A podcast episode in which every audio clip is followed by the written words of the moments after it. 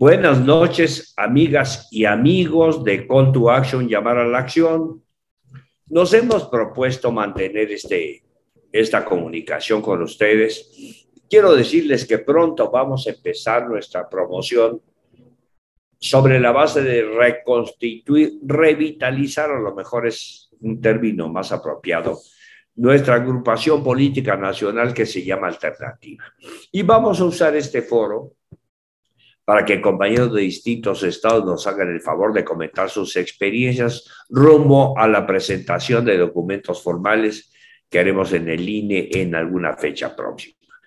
Pero el día de hoy quiero empezar un ciclo de reflexiones sobre un tema que seguramente les va a interesar a todos.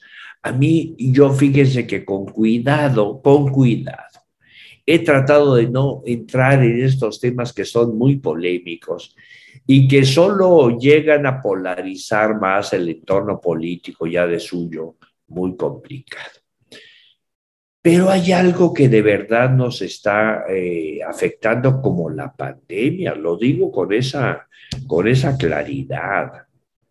Y yo escucho que el debate se va sobre la revocación de mandatos, sobre el papel del INE. Está bien, está bien, yo creo que son temas importantes, que no tienen la verdad por qué ser tan complicados. La revocación de mandatos de mandato es hacer, de mandatos, es hacer una convocatoria que la gente diga, ¿quiere que siga el presidente los tres años o ya no? Eso es todo.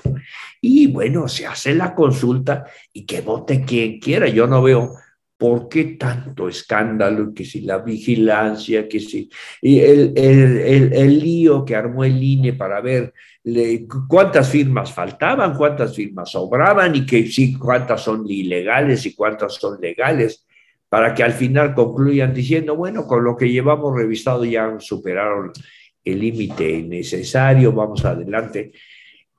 Pero mientras eso pasa, ya hubo un debate terrible que al final no conduce a nada.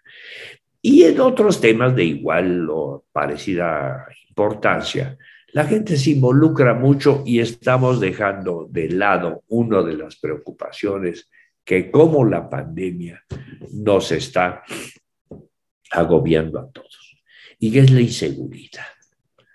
Vean ustedes, ayer asaltaron a una querida colaboradora nuestra cuando iba a tomar el Metrobús, como cualquier gente honrada, con su bolsita, con unos pequeños eh, eh, objetos, algo de dinerito, dinerito y su teléfono celular.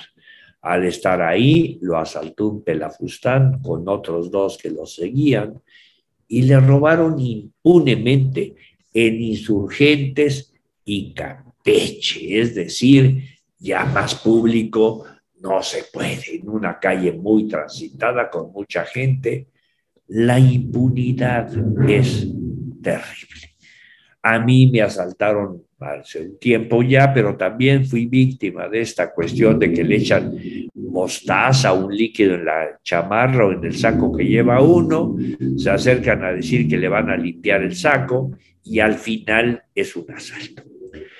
Eh, si nos ponemos a ver, algún familiar, algún amigo, algún conocido ya fue víctima de esto porque cuando empezó la guerra de Calderón, yo hice un comentario en ese tiempo y dije, el gran problema de hacer una declaratoria de guerra de este tamaño es que se va a cerrar un vehículo para abrir miles. Ahora yo puedo contarles dos o tres anécdotas terribles de lo que he vivido donde vivo.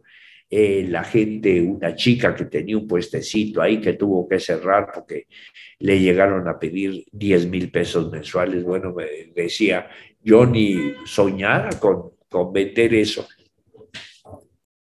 Los asesinatos, eh, esta semana mataron a un empresario allí en Playa del Carmen, el problema de Colima, en Zacatecas, en Guanajuato, en la frontera. Es verdaderamente aterrador lo que estamos viviendo. Y yo creo que las autoridades ya tienen que darse cuenta de que no está funcionando cualquier cosa que estén haciendo.